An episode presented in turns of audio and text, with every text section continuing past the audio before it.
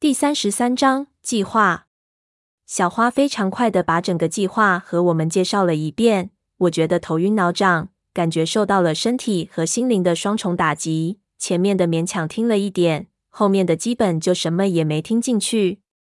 很难说那是种什么感觉，大约可以说是沮丧。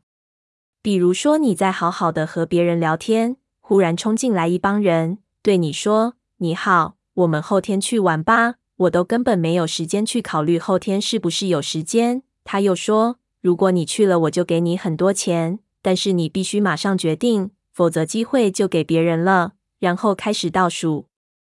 这时候，你的朋友纷纷表示同意。在这种情况下，人根本没法思考。接着，他们开始兴高采烈地讨论去哪儿玩，而我这才冷静下来。事后想想，这真他妈的像一个蹩脚的骗局。他们走了之后，看着小花留下的图，问了胖子几个问题，才搞清楚到底他们要去哪里。我首先明白的是，这一次不是一支队伍，是两支。有一支队伍会前往巴乃的湖边，另一支队伍是前往四川。而两支队伍似乎是有联系的，不是各管各。我看到他们设置有联络的体系，通过各种方式。似乎两支队伍会交流某些信息。为什么会这样？胖子说：“小花说他也不知道。”但是老太婆说：“这非常必要。这两个地方一定有某种联系，必须两边配合行动。”去广西那边显然是为了那座鼓楼。小花说：“他们分析那座鼓楼应该就在山里，很可能被包在整个山体之间。他们要找到我们之前出来的缝隙，再次进去。”很可能能通过那些缝隙找到鼓楼的位置，而四川那边，我立即就想到了金万堂说的史上最大盗墓活动的那个地方。看来，果然所有的这些都有千丝万缕的联系。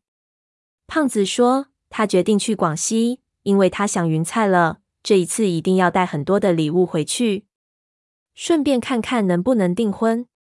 我都不想想这些，看着闷油瓶坐在那里。盯着那几张纸看，我深吸了口气，走过去就问他道：“为什么？”